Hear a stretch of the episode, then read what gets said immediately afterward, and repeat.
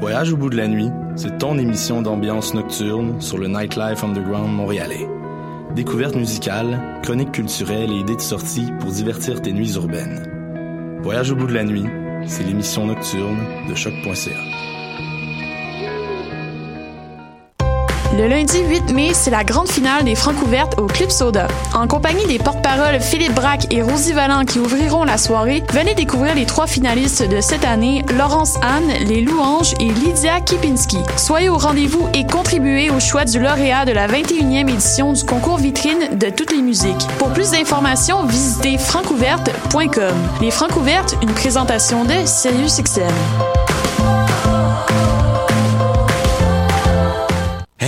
Choc.ca, c'est ton média numérique qui se lit, se regarde et s'écoute. Si toi aussi tu veux prendre le micro cet été, tu as jusqu'au 8 mai pour nous proposer ton projet d'émission. Musique, actualité, humour, culture ou sujet inusité, court ou long format. Pour en savoir plus, rends-toi sur l'onglet S'impliquer sur le site www.choc.ca.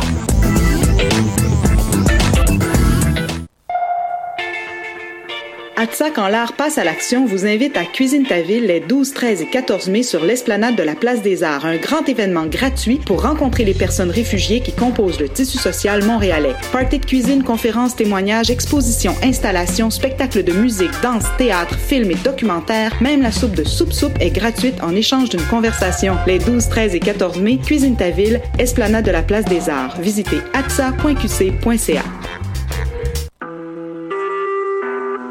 Vous écoutez Choc pour sortir des ondes.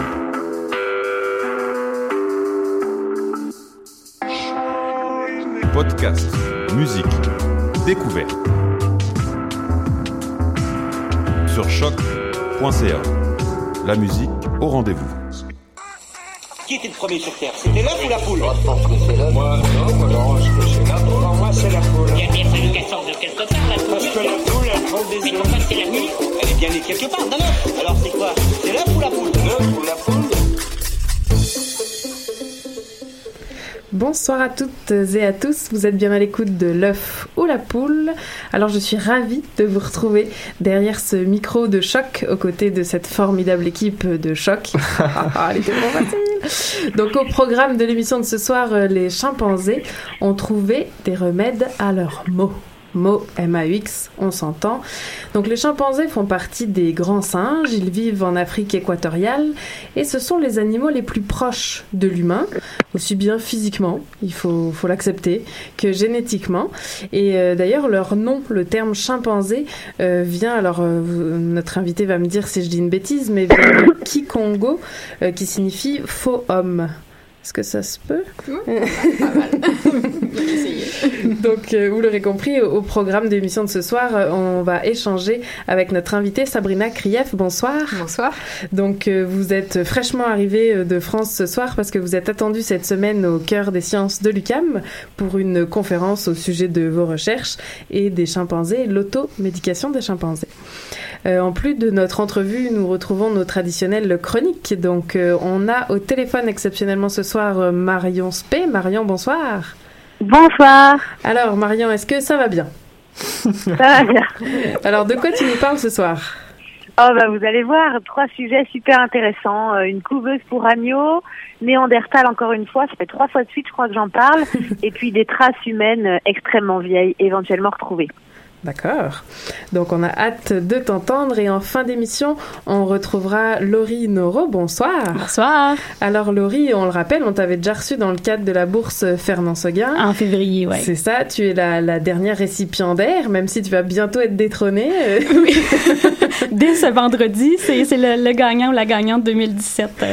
Et donc, en ce moment, tu es à Québec Science. Alors, tu vas nous parler de certains sujets vus par Québec Science. C'est ça qu'on a, qu'on a traité soit sur le site Internet, dans le magazine, donc des sujets très intéressants. OK.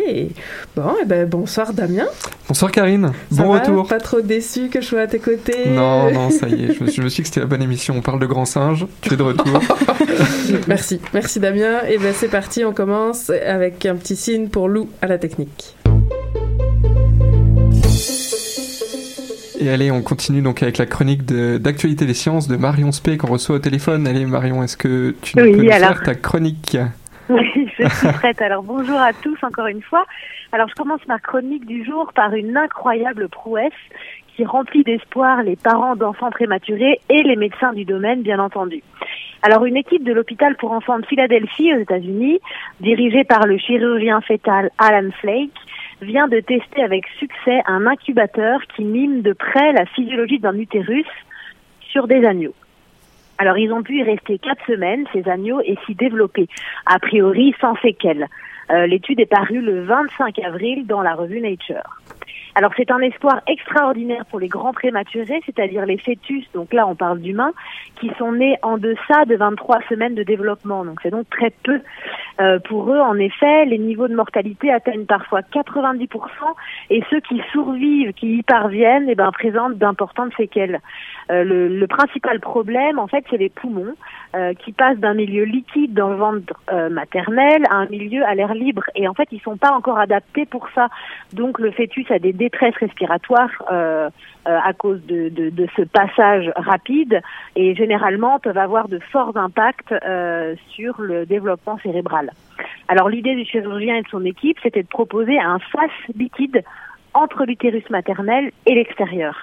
Et Alors comment ça fonctionne ces sas liquides?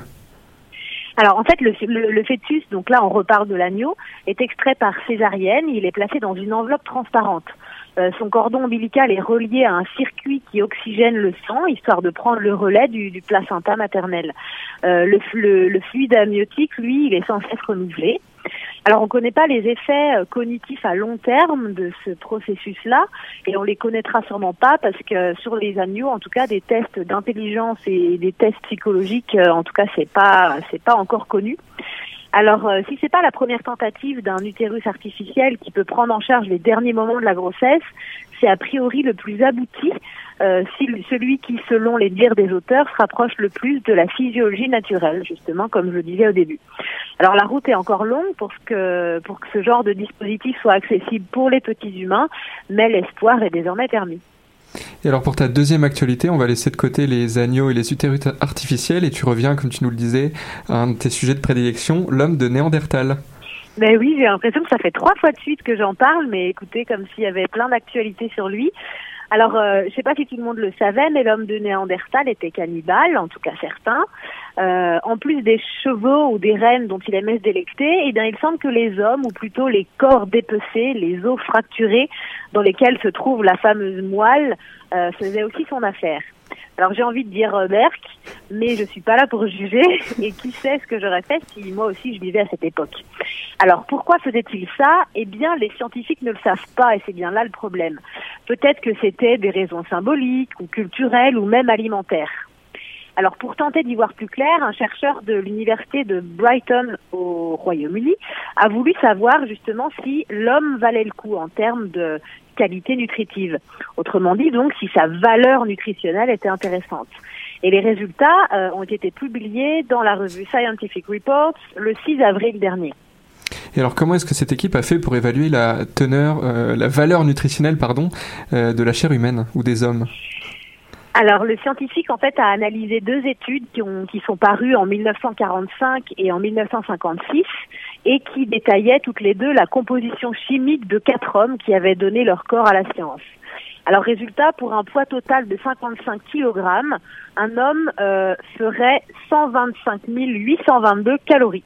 Et son atout, c'est la graisse, avec près de 50 000 calories. Sa faiblesse, pour la petite histoire, c'est les dents, avec seulement 36 calories, donc ce qui fait à peu près 100 grammes de carottes. Alors, euh, 125 822 calories, c'est bien moins que la valeur nutritionnelle des animaux de l'époque. Avec par exemple l'auroch, c'est le, le bovin euh, de l'époque, qui en comptait près de 980 000, ou encore les mammouths qui en comptabilisaient plus de 3 500 000. Donc, pour le scientifique à l'origine de cette étude des plus originales, eh bien, Néandertal ne pratiquait sûrement pas le cannibalisme pour des raisons alimentaires. Donc, il va falloir trouver un moyen de tester les autres hypothèses. Et alors, c'est que des hommes ou des femmes aussi? Alors non, là on parle de quatre hommes, euh, Madame euh, Question Mystère. Allez, pour finir, euh, une troisième actualité dans laquelle tu restes proche de l'homme de Néandertal, puisque tu repousses la date des premiers pas de l'homme moderne en Amérique du Nord. Eh bien oui, et encore une, histoire parue dans la revue Nature, euh, donc euh, le 27 avril dernier. Alors cette histoire a fait l'effet d'une bombe. Euh, des chercheurs ont trouvé des indices d'une présence humaine vieille de 130 000 ans en Californie, donc en Amérique du Nord. Alors que pour l'instant, les plus anciennes traces sur le continent dataient de 13 000 ans. Donc c'est, ça repousse de 100 000 ans. Alors ces traces euh, ont été retrouvées sur le site de Cerruti près de, San Diego et ce sont des traces de fractures regroupées de façon peu naturelle sur des ossements de mastodonte, un mammouth américain. Il s'agit donc de preuves indirectes de la présence humaine. Euh, les os, en fait, portent des marques de percussion, a priori faites par des outils retrouvés sur place. Euh, J'ajoute que les ossements ont été datés grâce à la méthode de datation par l'uranium-thorium. Alors comme tu dis, ce sont des, traces indirectes. Comment est-ce qu'on peut être sûr qu'elles sont la preuve de la présence de l'homme? Bah effectivement, vu la nouvelle, les auteurs ont voulu tout faire pour s'en assurer et comme ils le rappellent, toute annonce extraordinaire nécessite des preuves extraordinaires. Alors ils ont fait appel à des spécialistes, des traces laissées sur les outils de pierre, à des archéologues expérimentaux et selon eux, les marques retrouvées n'ont rien en commun avec celles euh, qui pourraient être par exemple laissées par des dents de carnivores ou par des engins de, chantier bien plus récemment donc, ni par des processus géologiques naturels. Et pour aller plus loin, les chercheurs ont cassé des os d'éléphants entre des marteaux et des enclumes de avec des pierres similaires euh, et ils ont obtenu les mêmes fractures. Donc les preuves accumulées sont, selon les auteurs, des indices irréfutables d'une occupation humaine en, en Amérique du Nord. Alors une occupation humaine en, Amérique du Nord. Tout à l'heure, j'ai dit euh, en présentant cette actualité l'homme moderne, mais c'est pas tout à fait vrai. De quel humain exactement est-ce qu'on parle? Bah justement, on peut que spéculer là-dessus parce qu'on ne dispose pas pour l'instant d'ossements humains et ce serait la seule preuve qui pourrait nous en dire plus cette fois. Alors est-ce que c'est des néandertaliens, des dénisoviens, des homo archaïques? Euh, Je le rappelle, il y a 130 000 ans, Homo sapiens, donc l'homme moderne, n'était pas encore sorti d'Afrique de son berceau africain pour conquérir le monde. Enfin, a priori, c'est ce qu'on sait, puisque là, on a l'impression que tout change. Euh, autrement dit, ces découvertes pourraient être la preuve de la présence d'une espèce d'homo encore non identifiée, peut-être, des humains, en tout cas dotés d'une dextérité manuelle et capables de manier euh, des marteaux et des enclumes pour euh, préparer les os et en extraire la moelle osseuse. Alors on l'imagine bien, les anthropologues, les archéologues, les, les paléontologues pardon, ne sont pas tous convaincus. En tout cas, si c'était vrai, ça changerait absolument tout et c'est très excitant. Eh ben, merci Marion pour ces nouvelles excitantes euh, et scientifiques. Ouais. Eh ben, je vous en prie, bonne suite d'émission. Merci.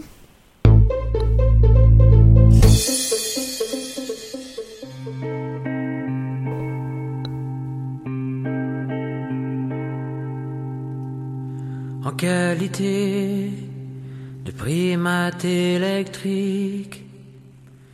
Je vis sans but, je vais sans hic, au gré des sentiments, au gré du temps. Puis de nulle part vient le printemps. C'est donc en vertu une fatigue soudaine, mélangée à la peine de l'esseler, que ni le corps ni l'âme ne manifestent bien le tout petit désir de vivre. J'ai attiré l'escouade technique parce que dos aux briques, j'ai exprimé d'une hauteur inquiétante qui ne sait voler. Mon seul et cuisant chagrin d'amour.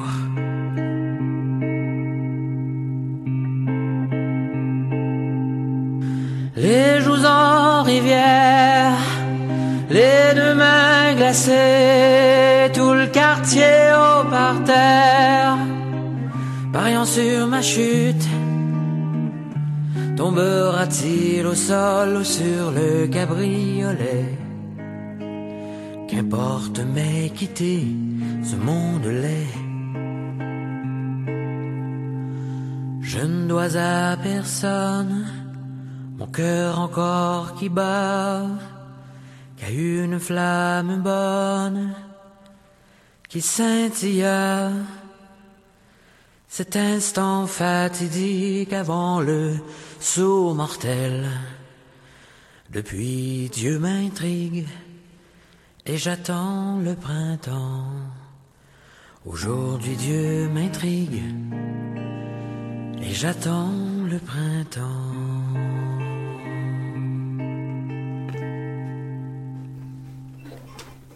Et c'était Daniel Bélanger sur choc.ca dans le Fou la Poule avec Primate électrique. Et maintenant, on est de retour avec notre sujet du jour qui parle de l'automédication chez les grands singes avec Sabrina Grief. Pardon. Bonsoir. Bonsoir. Alors, Sabrina Grief, vous étudiez les primates, on, l'a déjà dit. Vous êtes euh, vétérinaire de formation et professeur au Muséum naturel, au Muséum national d'histoire naturelle euh, de Paris. Et donc, comme on l'a dit aussi, vous êtes l'invité de la prochaine conférence au cœur des sciences de l'UCAM qui aura lieu ce mercredi 3 mai à 18h au pavillon Sherbrooke pour être précise.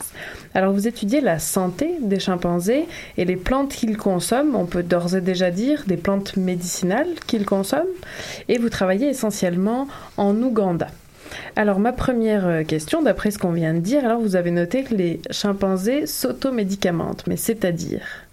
Alors en fait, moi je travaille sur des chimpanzés sauvages, donc euh, j'essaye de mettre en relation des symptômes euh, qu'on observe euh, ou bien des problèmes de santé qu'on arrive à détecter par le biais des urines ou des selles, puisqu'on n'a pas d'interaction proche avec eux, on ne les touche pas, on ne fait pas, on ne fait pas de palpation, et leur régime alimentaire. Euh, en essayant de faire la part entre ce qui est vraiment de l'alimentation de ce qui pourrait être euh, de l'automédication.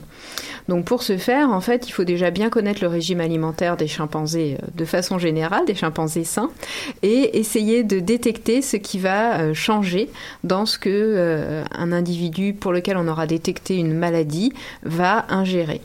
On a aussi euh, éventuellement des usages externes qui peuvent être euh, mis en jeu, donc par exemple l'utilisation de feuilles pour euh, nettoyer des plaies, ou encore des usages qui peuvent être plus mécaniques et physiques que vraiment chimiques, puisque dans certains cas on cherche en fait les propriétés chimiques des plantes médicinales, et dans d'autres cas ça peut être des propriétés physiques.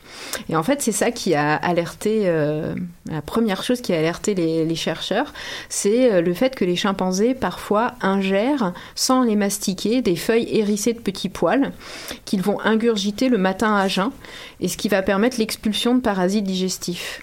Et en fait, alors que le transit digestif habituel d'un chimpanzé est de 24 à 48 heures, quand il va manger ça à jeun, euh, la boule de feuilles avec euh, les parasites va être expulsée dans les 6 heures. Ah Et ça, c'est vraiment un comportement euh, très particulier, très typique, qui n'apporte pas de calories, vu que la feuille, les feuilles ne sont pas mâchées, et qui provoque l'expulsion, la purge, en fait, euh, du système digestif.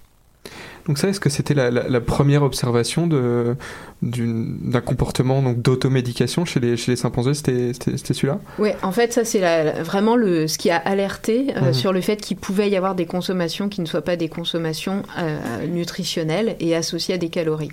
Ensuite, donc ça, ça a été observé par Richard Mangam de l'université d'Harvard euh, et Toshisada Nishida, donc son collègue japonais.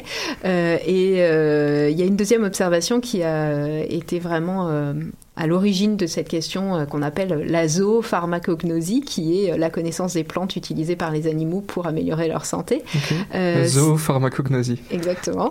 ça a été en fait le, fait qu'une femelle a ingéré des, des, tiges en fait très amères d'une plante Vernonia amygdalina qui était connue par les populations locales pour traiter le paludisme. Et généralement, cette, cette plante-là n'était pas du tout consommée par les chimpanzés. Et cette femelle chimpanzé était malade. Et après cette ingestion, son état de santé s'est amélioré. Donc Mike Hoffman, qui euh, lui euh, était américain mais travaillait en Tanzanie et au Japon, mhm. euh, a essayé d'explorer les propriétés de cette plante-là et a montré qu'il y avait des activités antiparasitaires et que la guérison de cette femelle chimpanzé pouvait être liée à la consommation de cette plante. Donc ça, c'est vraiment les, les, deux observations de base qui ont laissé à penser que les chimpanzés avaient un comportement un peu particulier, soit euh, liées aux propriétés mécaniques, donc des feuilles, euh, donc d'Aspilia, c'était euh, une des plantes qui était consommée, soit de Vernonia dans le cas de, la femelle en Tanzanie. Alors, bah, naïvement, juste avant qu'on continue sur, euh, sur les questions sur l'automédication, qu'est-ce que ça mange un chimpanzé en manière générale? Parce qu'on parlait de cannibalisme Ouais. chez l'homme euh, de Néandertal. Les chimpanzés ont un régime alimentaire très éclectique. Euh, ce qui va euh, être la base de leur alimentation et ce qu'ils préfèrent sont les fruits, donc euh, des fruits de forêt tropicale qui sont euh, assez fades, euh, parfois pas, euh, pas très juteux, euh, vraiment pas très, très goûtus hein, pour un, un humain. Euh, mais à part ça, euh, ils consomment aussi des feuilles, des tiges, des écorces et parfois un peu de viande euh, ou bien de la matière animale qui peut être soit des fourmis, des termites, etc. Et donc cette consommation de viande n'est en général pas du cannibalisme. Il y a des rares cas en fait où il y a des conflits entre entre euh, groupes Entre de chimpan- chimpanzés, entre communautés de chimpanzés et qui se soldent par la mort d'un adversaire. Mais il est rare euh, que, que ce- cet adversaire soit consommé. En général, c'est euh, une consommation soit de, bah, de petits singes, par opposition aux grands singes, donc de monkeys et non pas de apes. Euh, donc ils peuvent être des colobes, etc. Ou bien euh, des, des petites antilopes, des écureuils, voilà. D'accord. Et Très donc, varié. en finalement. fonction des, des communautés de chimpanzés, on appelle communauté en fait euh, le groupe de chimpanzés constitué d'individus qui se connaissent entre eux, euh, mais qui ne sont pas tout le temps ensemble. Le système social des chimpanzés est, est vraiment particulier, ça s'appelle fission-fusion. Ils forment des petits sous-groupes labiles qui changent au cours du temps, de la journée. Euh, et donc, euh, bah, comme le matin, euh, par exemple, euh, un étudiant va en cours, après euh, il va retrouver d'autres euh, copains à la cantine et puis le soir au club de sport. Euh, bah, c'est pareil chez les chimpanzés. Il va pas forcément, le chimpanzé que vous suivez va pas forcément être avec les mêmes individus au cours de la journée ni au cours du mois. Et donc quand j'ai étudié, commencé à étudier le régime alimentaire des chimpanzés du groupe que j'ai suivi, ça m'a pris quelques années avant de faire une liste d'environ 300 aliments quand même consommés par cette communauté-là. Donc un régime alimentaire très diversifié. Oui, 300 aliments, c'est quand même assez Énorme. énorme. Et alors, euh, on a pu lire en préparant l'émission qu'ils font pas seulement euh, donc manger des plantes, mais ils peuvent créer des mélanges aussi. Ouais. Entre différentes plantes. Alors racontez-nous, c'est quoi leur recette? Alors en fait, euh, donc effectivement, euh, moi j'ai d'abord travaillé sur le fait qu'ils allaient peut-être chercher euh, des plantes qui avaient un goût particulier, puisque euh, c'est ça aussi la différence entre un aliment et un médicament. Un aliment, euh, généralement, c'est appétant, on en mange des quantités importantes tant qu'on peut, surtout quand on est chimpanzé, on se goinfre de fruits si, tant qu'il y en a, euh, parce qu'on ne sait pas ce que le lendemain va réserver. hein. Ça aussi, c'est la particularité des chimpanzés par rapport aux, hommes. Il n'y a pas de stockage et il n'y a pas de, planification de ce qui va se passer le lendemain. Euh, et la différence donc de ce qui serait un médicament, c'est que le goût euh, généralement alerte sur le risque de s'empoisonner, parce que ce qui est un médicament quand il est consommé en petite, quantité peut devenir un poison quand c'est consommé soit en trop grosse quantité, soit trop fréquemment. Et la plante, si on est finaliste, hein, euh, pour euh, alerter de ce danger et surtout pour éviter d'être euh, trop consommé et de mourir, euh, généralement c'est ces métabolites secondaires, donc ces, ces- ces composés qui ne servent pas à la croissance de la plante, ni à son développement, ni à sa reproduction, mais qui sont des molécules de défense en fait, euh, va avoir un goût très amer ou très astringent qui va prévenir le consommateur du risque de- d'en consommer une trop grosse quantité. Et ça, c'est c'est vraiment euh, au cœur de, de la question de l'automédication et aussi sur euh, la question de comment est-ce qu'ils euh, reconnaissent et comment est-ce que la fois d'après ils se souviennent. Et donc, euh, ce que j'ai pu observer, c'est que en même temps euh, que la consommation, par exemple, d'une feuille pour laquelle j'ai trouvé des propriétés antipaludiques, qui était donc très amère, euh, j'ai observé que très souvent, juste après, le chimpanzé consommait de la terre, donc des toutes petites quantités, mais euh, de façon vraiment euh, associée, euh, très proche dans, dans le temps. Et euh, une terre rouge euh, qu'il allait chercher généralement entre les racines d'arbres tombés, donc et- qui aurait théoriquement été de la terre euh, prélevée en profondeur, hein, qu'il il aurait fallu creuser pour ab- aboutir à cette terre-là. Ah, il va chercher dans les racines Ouais, des arbres, des arbres qui euh, sont sont tombés. déracinés. ouais. Et euh, cette terre rouge, en fait, est aussi utilisée par les populations locales euh, pour traiter les, soit les diarrhées, soit les dysenteries, etc. Et pour les femmes, en fait, quand elles ont des nausées au moment de la grossesse. Euh, et donc, du coup, j'ai collecter la terre consommée par les chimpanzés avec euh, les feuilles de trichilia, c'est l'activité antipalue, et celle utilisée par les, humains. Et il s'est trouvé que la composition euh, physique et chimique était exactement la même et s'apparentait à celle du kaopectate, qui est en fait une, sorte d'argile pour limiter les maux digestifs, comme euh, du smectave. Je ne sais pas si on, on a ça à Montréal, mais Mais comme Voilà, l'espèce ça- de poudre hein, qu'on boit euh, pour Voilà, plâtrer l'estomac. ouais. Comme du charbon, ouais. Et donc j'ai essayé de, de modéliser ce qui se passait quand les deux étaient associés, euh, en utilisant, à la place d'utiliser des, des produits chimiques pour faire l'extraction et, et connaître la, la- l'activité biologique de la plante, j'ai utilisé des sucs gastriques et j'ai extrait la plante avec ses sucs gastriques et euh, la terre avec ses sucs gastriques. La plante a confirmé sa bonne activité euh, antipaludique. La terre n'avait aucune activité. Mais quand on mélange les deux, le surnageant, en fait, est beaucoup plus actif que la plante toute seule. Il se trouve, euh, quand on fait après euh, une chromatographie, euh, que les molécules les moins actives se trouvent absorbées sur la Terre et que restent disponibles celles qui sont les plus actives. Alors, je ne serais pas capable de vous dire que le chimpanzé euh, mange euh, la terre pour améliorer l'activité de la, de la plante, mais en tout cas, peut-être que ça lui procure euh, une sensation plus agréable parce que, bah, à cause de l'amertume, peut-être que, euh, en fait, ça lui fait un peu mal à l'estomac. Mais le résultat est que euh, les deux associés, euh, c'est beaucoup plus actif. Une autre association qui est intéressante, c'est euh, le fait que, par exemple, euh, les chimpanzés boivent rarement, mais parfois ils boivent en utilisant des éponges de feuilles, parce qu'ils peuvent pas mettre leurs mains dans le trou euh, d'arbre euh, dans lequel euh, se trouve de l'eau. Donc ils font une boulette de feuilles qu'ils vont mastiquer ensuite et vont récupérer l'eau. Et une chose étonnante, c'est que euh, parfois ils utilisent aussi des boulettes de feuilles pour aller prendre de l'eau dans la rivière. Et là encore, c'est pas n'importe quelle feuille, ce sont des feuilles généralement de gingembre sauvage. Donc comme une sorte de, je sais pas, de, de grenadine, de sirop, euh, qui ferait que ça aromatise l'eau, mais ces feuilles de gingembre sauvage sont aussi connues pour leurs propriétés euh, antiparasitaires. Donc peut-être que ça évite le risque de s'intoxiquer avec de l'eau qui aurait euh, été un peu stagnante ou qui pourrait être contaminée. Et une autre chose, euh, toute dernière chose assez étonnante aussi dans ces mélanges, euh, on parlait de, de la chasse et du fait qu'ils consomment de la viande. Quand ils consomment de la viande, ils ne consomment jamais de la viande toute seule. Ils ajoutent toujours des feuilles. Et les feuilles qu'ils ajoutent ne sont jamais des feuilles alimentaires. Ce sont toujours des feuilles qui ont un goût particulier. Ils ajoutent des épices, du laurier, du thym. Voilà, Ouais. exactement. Et euh, donc la première hypothèse qui avait été émise, c'était que peut-être c'était pour améliorer euh, la texture et faciliter la mastication, parce que euh, la, la viande de, de singe c'est un peu dur. Et bah, en fait, il se trouve qu'ils mangent aussi des feuilles avec des larves, donc qui ne sont pas du tout dures à mastiquer. Et euh, on sait que les épices, en fait, euh, ont probablement été euh, appréciées et Eh sont oui, restées dans, oui, la, oui. dans la cuisine humaine à cause de leur capacité à limiter justement les risques d'intoxication, à Mhm. conserver les aliments, etc. Donc effectivement, euh, il semblerait que cet ajout puisse euh, s'apparenter à un assaisonnement, mais en même temps euh, quelque Des chose habitudes qui alimentaires chez, chez les singes. Ouais. Et alors,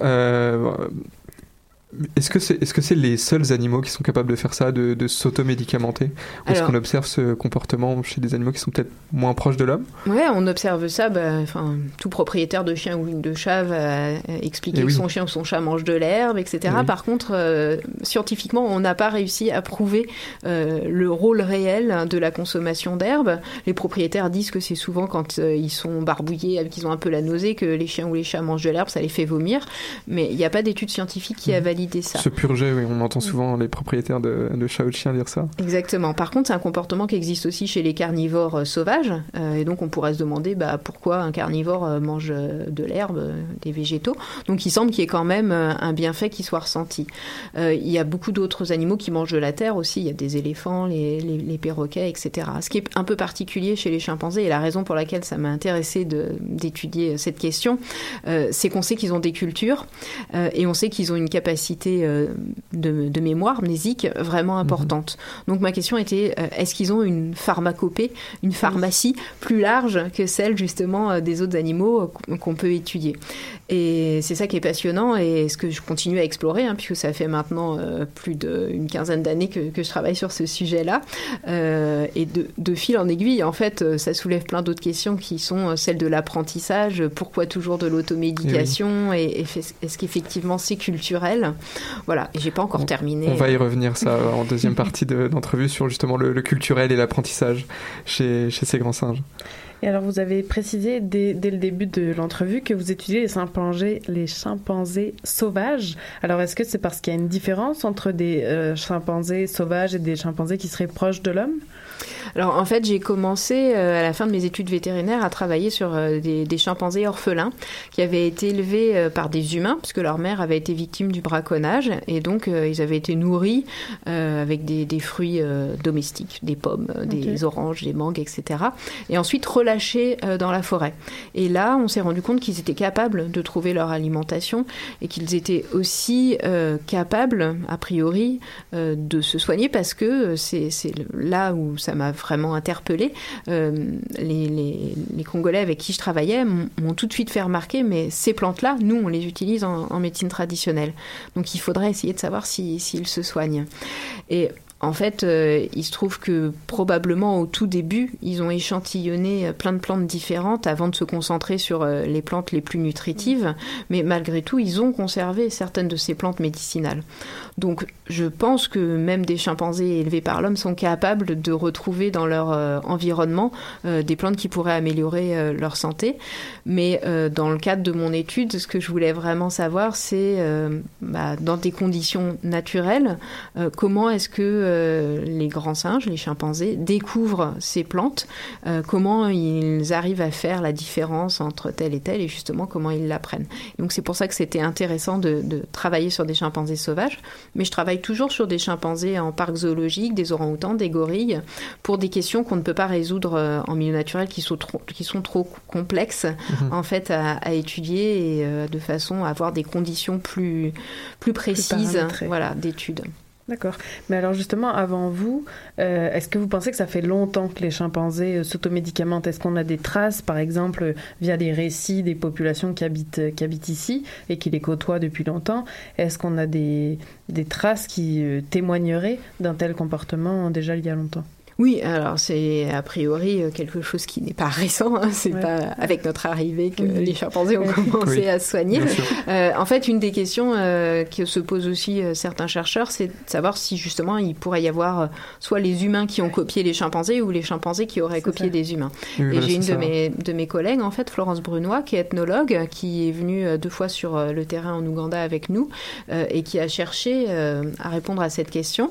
Euh, et puis par ailleurs, on travaille aussi sur des bonobos euh, en République démocratique du Congo. Et dans les deux sites, en fait, les, les villageois qui vivent au contact avec les, les grands singes trouvent ça complètement évident que, euh, bah oui, euh, évidemment, ils se soignent. Ça n'a rien d'extraordinaire. C'est pas l'apanage des humains. Et au contraire, eux peuvent apprendre des, des grands singes. Et euh, bah, quand moi je leur explique que c'était une des raisons pour laquelle je venais, parce que euh, j'ai travaillé avec des- une équipe de chimistes et que ces chimistes-là, ils voudraient découvrir des mé- nouveaux médicaments pour les, pour les humains. M'ont dit, bah oui, vous n'avez pas inventé euh, l'eau tiède, hein, parce que euh, bah, nous, c'est comme ça qu'on découvre On euh, nos médicaments. Et voilà. En fait, dans, dans ces deux endroits, ces deux endroits où les, les humains ne mangent pas les chimpanzés et les bonobos, ce qui est assez rare en Afrique, hein, parce qu'un peu partout, la viande de, de chimpanzé est très appréciée. Mais dans ces deux endroits-là, en fait, ils ont une- un mythe fondateur qui explique que le chimpanzé, en fait, serait, ou le bonobo, serait un homme qui aurait pas payé sa dette, qui aurait trahi, en fait, euh, les gens du village et qui serait parti se cacher en forêt. Et euh, s'étant caché, euh, n'ayant plus de vêtements, etc. Donc il aurait perdu la parole, il aurait les poils qui auraient poussé. Euh, et donc il serait devenu chimpanzé. Et c'est vraiment intéressant parce que c'est Ouais. l'inverse de notre C'est évolution. l'inverse mais de l'évolution. Voilà, de se dire que le chimpanzé peut venir euh, d'un homme, euh, c'est aussi une approche euh, intéressante et c'est un des, un- une des raisons pour laquelle les locaux ne mangent pas de, de chimpanzés parce que c'est un cousin proche. D'accord. Et alors, vous nous avez parlé de beaucoup de, de traiter les, les parasites, de propriétés antiparasitaires, de ce que consommaient les chimpanzés. Est-ce que les chimpanzés, par contre, ont trouvé, euh, bah, j'ai envie de dire, des remèdes à tous leurs maux, comme disait Karine, les maux MAUX Est-ce qu'ils ont, est-ce qu'ils soignent euh, également d'autres maladies que les, les parasites? Alors probablement, euh, ce que je vous ai expliqué au, dé- au début, c'est que nous, on est un peu contraint euh, par les conditions du terrain, c'est-à-dire que Oui. donc on peut faire des observations et donc par exemple voir des toux, le nez qui coule, les rhumes, etc. Donc ça, euh, on a des, des écorces qu'ils consomment. Entre autres, par exemple, des écorces d'eucalyptus, ça parlera à tout le monde, hein, euh, qui sont en fait des, des, des arbres qui ont été introduits. C'est des espèces exotiques qui sont pas présentes dans l'habitat euh, des, des chimpanzés, mais qu'ils ont réussi à, à, a priori, apprivoiser, optimiser. Donc ils ont appris voilà. d'une espèce euh, introduite. Ouais, Qui a été exactement. introduite il y a combien de temps? Euh, bah, en fait, ça a été introduit à peu près en même temps que le, le thé euh, dans la zone où on travaille, hein, puisque l'eucalyptus est utilisé pour euh, faire sécher le thé. Mhm. Donc au début du XXe siècle. Donc c'est un apprentissage extrêmement rapide en vrai. Ouais, ouais. En fait, ce qui est assez étonnant chez les, chez les chimpanzés, c'est qu'ils sont très conservateurs. Mhm. Euh, avant de découvrir un truc, il va leur falloir vraiment beaucoup de temps. Mais après, voilà, une fois que un initie la consommation, euh, si c'est un individu modèle, et ça on l'a vraiment montré dans nos études, ensuite euh, l'information circule assez vite et euh, ça, ça prend généralement assez bien dans, dans le groupe. Donc si le bienfait se ressent, il est probable que bah, ce- ça se soit transmis de façon générale. Mais il y a d'autres plantes, en particulier une plante qui s'appelle Marcamia platycalix, que les locaux utilisent aussi directement sans infusion, sans préparation. Ils vont dans la forêt, ils coupent un morceau d'écorce, ils la mastiquent et ils expliquent qu'ils ressentent immédiatement le bienfait pour la, la- la gorge et contre la toux. Et euh, cette plante-là, euh, les chimpanzés la consomment aussi. Voilà, donc après, il y a des choses contre les ballonnements, euh, des choses... en fait, oui. la plante dont je vous ai parlé, Trichilia rubescens, elle est utilisée localement comme analgésique. Et quand je l'ai euh, découverte la première fois que cette plante m'a intéressée, c'est parce qu'un chimpanzé boiteux euh, qui n'est pas monté dans l'arbre et qui du coup est resté au sol, euh, loin de ses, ses congénères, a l'a consommé et n'a consommé pratiquement que ça de toute la journée. Et pareil, c'était une plante très très amère. Donc c'est ce qui a suscité ma curiosité et qui a fait que je l'ai, collectée. Alors après, pour tester une propriété analgésique, c'est un peu compliqué et pas très cool hein, en, en En milieu expérimental. Oui. Donc euh, en, en gros, ça consisterait à poser une, euh, une souris sur une plaque chauffante. Donc j'ai pas particulièrement souhaité euh, vérifier ça, mais par contre, on avait, on a utilisé des différents tests pour toutes les plantes qu'on récoltait, entre autres donc celle sur le Plasmodium falciparum, et c'est comme ça qu'on a trouvé que cette plante-là était plus active que la chloroquine sur Plasmodium falciparum. Qui est le Et- traitement actuel Ouais, exactement. Et du coup, ça a engendré d'autres questions, entre autres celle de savoir si euh, les chimpanzés qu'on suivait avaient le paludisme. Ça nous a permis de découvrir deux nouvelles espèces de plasmodium euh, très proches de, des plasmodiums des humains. Donc c'est pour ça que la, la recherche est extra, Ah c'est qu'on part dans Oui. un sens, puis ça, foisonne et ça, ouvre ça part dans... on va y revenir en deuxième partie d'entrevue hein, sur justement comment vous avez découvert euh, les propriétés actives des, des plantes qui sont consommées. Bah d'ailleurs, on peut tout de suite partir en pause musicale et, Et on se retrouve juste après.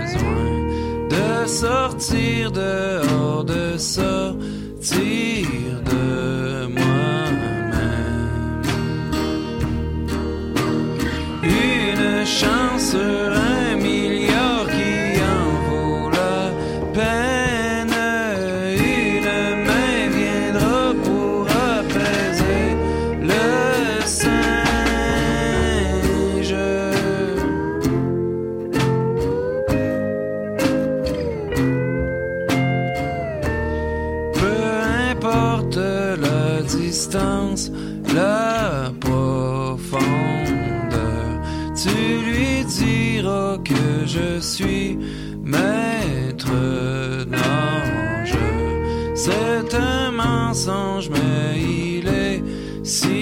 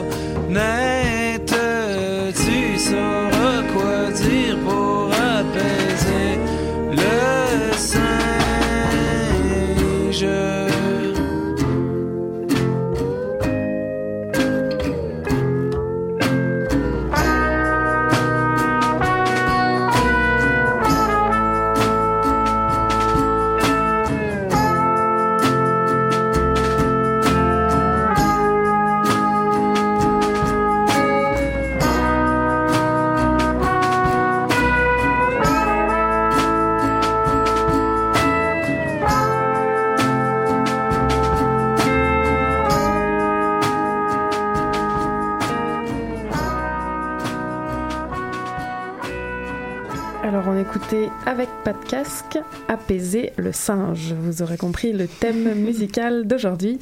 Et donc on continue notre entrevue à propos de l'automédication des grands singes avec Sabrina euh, Krief. Donc on parlait en, en première partie de leur euh, euh, capacité à s'automédicamenter avec, euh, avec plusieurs types d'aliments et pas seulement en mangeant mais aussi en, en faisant des sortes de, de pansements finalement. Et donc là on arrive dans cette deuxième partie où on a déjà un peu parlé de l'apprentissage. On se demande est-ce que euh, cette capacité d'automédication est transmise entre les générations. Tantôt, vous disiez que déjà, il y a un, un individu modèle euh, dans la communauté qui montre un peu l'exemple. Est-ce que entre générations, ça se voit? Est-ce qu'il y a une période d'apprentissage entre, on va dire, les plus jeunes et les plus anciens? Ou comment Est-ce que vous avez observé des... Alors, sur le terrain, donc avec les chimpanzés sauvages, c'est assez difficile euh, de mettre en évidence. Mais par contre, ce qu'on a vraiment réussi à faire, euh, c'est euh, suivre les individus consommateurs de plantes à activité biologique, donc médicinales, et de regarder les interactions qu'il y avait avec les autres en comparaison avec les plantes alimentaires. Ah oui. Et donc, il se trouve que l'individu qui consomme une plante médicinale est observé à une distance très très courte. C'est-à-dire que le congénère va venir se positionner à quelques centimètres de sa bouche, Ah oui. voire de temps en temps essayer de prendre directement dans la bouche euh, la chic, sentir, euh, et donc va être vraiment euh, l'objet Ah oui. d'une curiosité très très intense.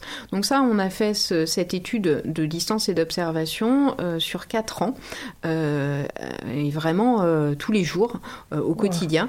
Et ça nous a montré que effectivement, il y avait des individus consommateurs de plantes particulières qui étaient des bons modèles. Et ces individus étaient des individus adultes, mais pas forcément des femelles. Ça pouvait très bien être des mâles. Et donc ça confirmait qu'il n'y avait pas juste un apprentissage de la mère vers l'enfant, euh, mais aussi que on apprenait encore quand on avait passé l'adolescence, Ah oui. euh, quand on est chimpanzé. hein. Et euh, ça, c'est particulièrement intéressant parce qu'en fait, ce sont les femelles qui changent de groupe à l'adolescence. Les mâles sont, restent dans leur communauté de, de naissance, hein, c'est une société patrilocale. Du coup, ça veut dire que ce sont les mâles en fait qui sont les gardiens euh, de cette culture et que les femelles, quand elles arrivent dans leur nouvelle communauté, vont devoir encore apprendre des choses. Et ces choses-là, elles les apprennent des individus les plus âgés qui ont donc entre 25 et 35 ans, qui sont a priori ceux qui sont dans la force de l'âge. Et donc il n'y a pas de, de transmission alors de cette culture entre communautés, parce que les femelles vont pas changer de communauté en emmenant la culture d'une communauté vers une autre. C'est vraiment difficile à savoir, euh, Mhm. parce qu'en fait, euh, on a l'impression qu'on connaît très bien les chimpanzés, mais euh, ça fait à peine 60 ans que des scientifiques se sont penchés sur, sur eux. Euh, alors bien sûr, on a les, les témoignages des populations locales, mais si on essaye de mettre en place un protocole de, de façon à vérifier ces, ces choses qui sont parfois un peu anecdotiques, euh, bah, c'est très difficile en fait de, de pouvoir étudier cette question dans deux communautés voisines et de voir comment se passent euh, éventuellement les informations par le biais des femelles et ce qui se passe quand elles migrent. Et c'est vraiment aujourd'hui ce qui est au cœur de, de mes travaux, puisque j'ai commencé à travailler pendant dix ans sur un groupe et aujourd'hui, euh, depuis 2008, je travaille sur une communauté voisine. Donc je vais pouvoir commencer à comprendre les transferts euh, d'informations. Ça prend tellement de temps parce qu'en fait, pour habituer un groupe de chimpanzés, c'est-à-dire faire en sorte qu'ils acceptent la présence des humains, ça prend entre 10 et 15 ans. Ah Donc pour ouais. pouvoir les approcher, être à 8-10 mètres, il faut vraiment qu'ils aient une confiance complète euh, dans l'observateur.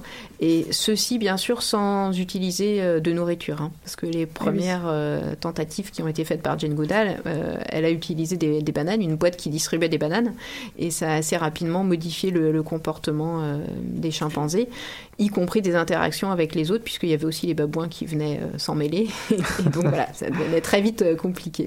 Et d'ailleurs, comment vous faites? Parce que là, vous parlez d'observation, mais vous, vous, vous restez pas l'année longue en Ouganda. Donc, euh, ils sont habitués à d'autres gens que vous, j'imagine. Oui, alors en fait, euh, aujourd'hui, on a une équipe d'une vingtaine de personnes qui travaillent sur le terrain. Moi, j'y vais deux à trois fois par an, un mois à chaque fois. Donc, j'ai formé les assistants euh, aux techniques d'observation et aussi à la récolte d'échantillons biologiques, donc d'urine, de, de crottes, etc., pour faire les analyses de parasites et les, les analyses urinaires. Et bah, maintenant, ils sont très bien rodés. Et par contre, les chimpanzés euh, savent très bien faire la différence entre euh, nous, euh, même si on ne reste que euh, quelques, quelques mois par an, et euh, des nouveaux visages, y compris des, mes étudiants quand ils viennent. ils- on voit très bien que ça suscite leur curiosité, y compris quand on a un nouvel assistant ougandais, etc. Donc euh, cette habituation, elle est, elle est vraiment pas générale à tous les humains. Euh, et c'est aussi très important parce qu'on est dans des endroits où il y a du braconnage, euh, où il peut y avoir des conflits avec les locaux. Et euh, notre objectif, c'est bien sûr de les préserver au maximum. C'est aujourd'hui le cœur de, de notre travail et aussi bien la recherche que la conservation, puisque les derniers chiffres sont vraiment alarmants et que, a priori, il pourrait ne plus y avoir de chimpanzés d'ici euh, 20 à 30 ans. Donc voilà, c'est... C'est vraiment alarmant. Et, pour euh, un argument supplémentaire, pour, euh, j'ai envie de dire, euh, La conservation de- pour la conservation des chimpanzés, pour euh, susciter l'intérêt, en tout cas pour la conservation des chimpanzés, c'est que ces études, elles peuvent peut-être mener à la découverte, ces études sur l'automédication des chimpanzés, elles pourraient peut-être mener à la découverte de nouveaux médicaments qui pourraient être intéressants pour l'homme. Oui, voilà, en fait, euh, les chimpanzés disparaissent, mais la raison de leur disparition, c'est principalement la disparition de leur habitat. Or, Mhm. cet habitat, qui est la forêt tropicale, est un hotspot de biodiversité. C'est là où on trouve le plus d'espèces végétales et euh, des espèces végétales qui n'ont pas encore été étudiées pour leur- leurs biologiques et chimiques. Donc, il faut se hâter, alors non seulement de les protéger, mais en tout cas de les étudier et de combiner les deux, c'est-à-dire le suivi des chimpanzés et l'étude des plantes. Ça nous permet de, de gagner du temps. Les autres, euh, les techniques habituelles euh, correspondraient à euh, couper les plantes d'une parcelle, euh, de faire un screening très large, et ça prend énormément de temps. Euh, et d'autre part, c'est pas forcément accepté euh, par les gouvernements locaux. Là, ça nous permet à la fois d'obtenir des informations sur nos plus proches parents, donc d'avoir aussi euh, des informations sur l'origine de la médecine humaine, potentiellement, euh, de mieux les comprendre et en même temps, éventuellement, de découvrir euh, des, pistes pour de nouveaux médicaments en ayant pour idée que ça permet de mettre en lumière en fait des nouvelles structures ou des nouvelles relations structure-activité. Donc on ne va pas aller couper les plantes pour en faire des nouveaux médicaments et juste les extraire. On va utiliser les molécules qu'on a identifiées pour en créer et en synthétiser des nouvelles. C'est bien ça l'objectif. Ah, wow. Et alors, euh, pour terminer, parce que je vois que le temps file, on n'a plus beaucoup de temps, mais vous parliez du, du paludisme, par exemple, mais on a même lu que certaines pouvaient être actives contre les cellules cancéreuses. Est-ce que vous avez d'ores et déjà des indices pour euh, un cancer en particulier, ou non, il s'agit vraiment d'une cellule cancéreuse au sens euh, prolifération qui a... Bah, on a utilisé des cellules euh, du cancer de la gorge en fait Mhm. euh, pour tester euh, différentes plantes, mais celle qui a montré des vraiment bonnes activités, c'est un albizia, Albizia grandibracteata, pour laquelle j'ai travaillé pendant un- plus d'un an pour isoler, et mettre en évidence les saponosides. Et effectivement, elle a des bonnes propriétés. Par contre, de là à la resynthétiser, c'est très compliqué. Donc c'est des groupements vraiment complexes. Euh, donc là, euh, pas question de, de s'amuser à refaire euh, la molécule. Mais par contre, c'est un bon modèle pour euh, mieux comprendre pourquoi c'est actif et ce qu'on pourrait utiliser comme structure pour améliorer certaines molécules déjà connues. D'accord. Et bon, on a une dernière question, je pense, avant de passer à la chronique. Oui, alors d'après vous, c'est l'œuf ou la poule? On parlait d'évolution. ah, allez, moi je vais dire euh, la poule. Très bien, on prend cette réponse. Mais en tout cas, pour ceux que ça intéresse et qu'il faudrait en savoir plus sur ces grands, chi- grands singes, Ah, c'est pardon. pas évident. Ouais, c'est pas, c'est pas facile, là, là, il commence à se faire tard. Et donc, sur ces grands singes et leur capacité à s'automédiquer, ils peuvent aller vous voir mercredi 3 mai à 18h au cœur des sciences. Avec plaisir. Merci à vous, Sabrina Krief. Merci.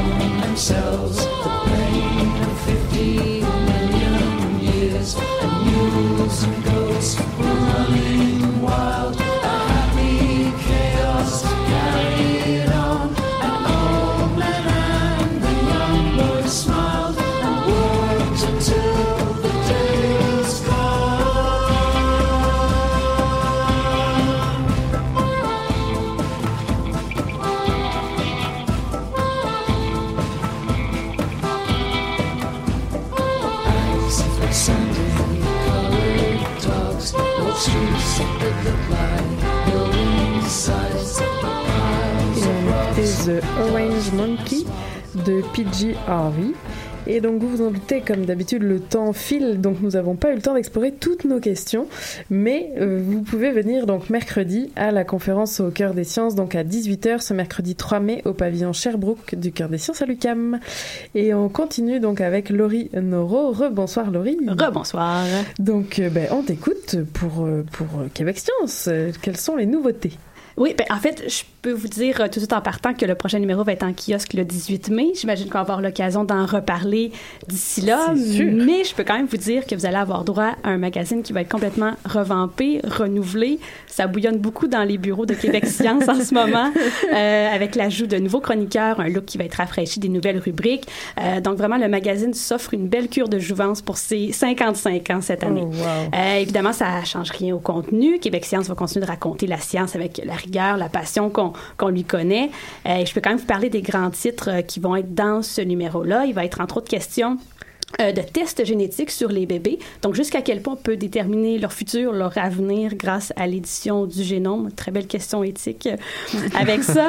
Euh, on va aussi parler d'une tendance très étrange, le sexe avec un robot. Hein, pourquoi pas? Est-ce que vous avez Pourquoi pas? testé dans vos bureaux ou... Non! On n'a pas été jusque-là pour, euh, pour les lecteurs. Euh, un autre dossier très intéressant de Marc-André Sabourin, euh, le crime qui est à la baisse. Donc, euh, qu'est-ce qui explique ça? Alors, vous allez pouvoir lire tout ça et bien plus dans le prochain numéro qui va sortir, je le rappelle, le 18 mai prochain.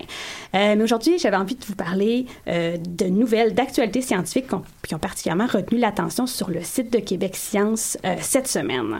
Alors, on commence avec cette histoire de larves mangeuses de plastique. Eh oui, une nouvelle qui a, qui a beaucoup fait réagir sur notre site web et avec raison, parce que euh, alors qu'on cherche par tous les moyens de se débarrasser des milliards de sacs de plastique qui polluent partout sur la planète, ben, il y a un petit insecte qui vit en Europe et qui fait déjà ce travail-là, la larve de la fausse teigne de la cire, donc une espèce de papillon qui vit en Europe.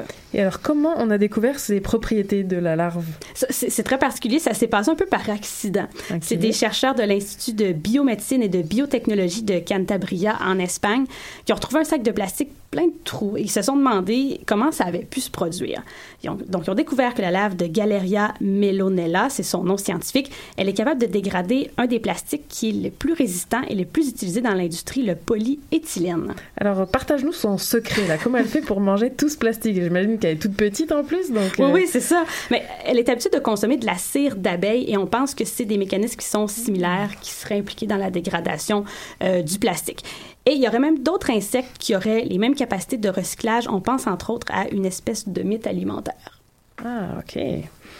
C'est vrai qu'elle troue nos... Oui, c'est ça. nos sacs de, de nourriture. Ok. Et en tout cas, après ça, donc tu nous partages une toute autre nouvelle, c'est euh, qui s'adresse cette fois aux accros, euh, Mhm. les accros de leur cellulaire, pour qui manquer de batterie est la pire phobie. Et donc il y a des ingénieurs de McGill qui ont pensé à eux. Oui, et planche sur une batterie révolutionnaire, une batterie solaire qui serait rechargeable grâce à la lumière. Parce que présentement, les batteries de nos appareils électroniques, euh, c'est des batteries lithium-ion qu'on appelle, peuvent pas emmagasiner une quantité infinie d'énergie. Et nos cellulaires, tablettes, ordinateurs, on le sait, sont très, très énergivores avec toutes les applications qu'on utilise. Alors notre batterie va tomber rapidement à plat. Et on dirait que c'est toujours dans ce temps-là que les prises de courant décident de se volatiliser, n'est-ce pas?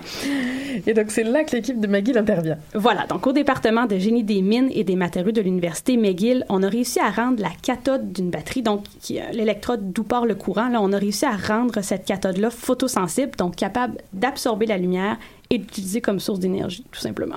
Ok, donc avec l'été qui s'en vient, ça devrait être super pour charger son cellulaire. Ça, on peut se promener à vélo, charger son cellulaire. Ça serait super, mais ça sera pas cet été, malheureusement.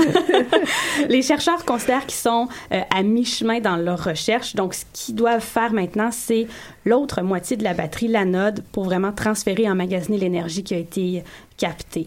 Et s'ils réussissent, ils auront vraiment produit la toute première batterie lithium-ion autochargeable. Oh, wow. Et alors, est-ce qu'on pense à d'autres utilisations que les appareils mobiles? Oui, on, on pourrait imaginer des voitures avec des batteries autochargeables, par exemple, et qu'il y aurait des capteurs sur le toit, donc des voitures chargées au soleil, carrément. Euh, évidemment, ça pourrait grandement augmenter l'autonomie des voitures électriques. Tout à fait. Et alors maintenant, pour euh, une autre nouvelle, Laurie, il y a le hamburger sans viande. Et donc Mhm. maintenant, il y a le lait de vache, mais sans vache. Mais sans vache. C'est ça, c'est le créneau d'une nouvelle entreprise californienne qui a créé le lait Perfect Day. Et on a besoin de traire aucune vache pour créer ce lait-là et ça a été fait grâce à la bio-impression 3D. Alors on utilise l'imprimante 3D pour faire de la bouffe. Pourquoi alors, pas? la bouffe, d'accord, mais le lait, c'est rendu liquide. alors, comment ça fonctionne? Ben, on insère une séquence d'ADN de vache, on va l'imprimer en 3D dans une souche de levure, une levure qu'on appelle buttercup. La levure va fermenter avec le sucre et on va vraiment fabriquer les vraies protéines du lait. Donc la caséine, le lactosérum. Et par la suite, pour obtenir le produit final, on va acheter des graisses, des, des graisses, pardon, des sucres et des nutriments végétaux. Et alors, ça goûte vraiment comme un lait de vache? Ça goûte vraiment comme le lait de vache. Les amoureux du lait peuvent être rassurés. Ça a tout à fait le même goût. Et il y a aussi un autre avantage qui est non négligeable, c'est que l'impact environnemental de ce lait-là est minime. Il utiliserait 98% moins d'eau, émettrait 65% moins de gaz à effet de serre que la production traditionnelle de lait de vache. Quand même. Ah ouais. Ah waouh. Bon ben super. Euh, Ben merci Laurie pour toutes ces nouvelles. Ben ça fait plaisir. Merci. Puis on se retrouvera bientôt certainement. Sans aucun doute, oui. Il nous reste donc à nous quitter sur ces bonnes paroles. Avant euh, nos émissions spéciales de l'ACFAS, c'était notre dernière émission euh, classique avant le retour euh, après les quotidiennes de l'ACFAS. Je vais évidemment remercier notre invitée, Sabrina Krief. Merci d'être venue et d'avoir accepté Merci notre beaucoup. invitation. Merci à Marion Spé qui a fait sa chronique au téléphone. Merci encore une fois à toi, Laurie Noro. Et puis merci évidemment à Lou Sauvageon à la technique à Anaïs Garançon pour l'illustration et à Stéphanie Champ et Nadia- Nadia Lafrenière pour les choix des musiques que vous avez entendues ce soir Tous sur le même thème. tous sur le thème des singes. En attendant, euh, vous pouvez nous suivre sur Twitter et sur Facebook. Et comme l'a dit Damien, vous nous retrouverez en effet au congrès de l'ACFAS, donc pour une Mhm. presque quotidienne. Disons qu'on on cède la place le jeudi à l'enregistrement traditionnel de- des années-lumière. On n'a pas réussi à les On n'a pas détrôner. fait le poids. On n'a non, pas on n'a pas fait le poids. Mais lundi, mardi, mercredi et vendredi, nous serons euh, sur cette même scène à l'espace Radio-Canada euh, lors du congrès de l'ACFAS. Plein d'invités surprises pour cette semaine. Alors à très bientôt. À bientôt, merci tout le monde, bonne soirée. Qui était le premier sur Terre? C'était l'œuf ou la poule? Moi, je pense que c'est l'œuf. Moi, non, moi, non, je- c'est la poule. Pour moi, c'est la poule. Il a bien fallu qu'elle sorte de quelque part, la poule. Parce que la poule, elle prend des Mais œufs. pourquoi c'est la nuit Elle est bien née quelque part, d'un œuf. Alors c'est quoi? C'est l'œuf ou la poule? L'œuf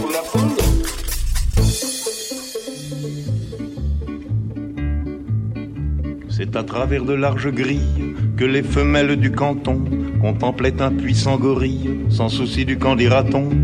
Avec impudeur, c'est comme mère, lorgnait même un endroit précis que rigoureusement ma mère m'a défendu de nommer ici. Gorille.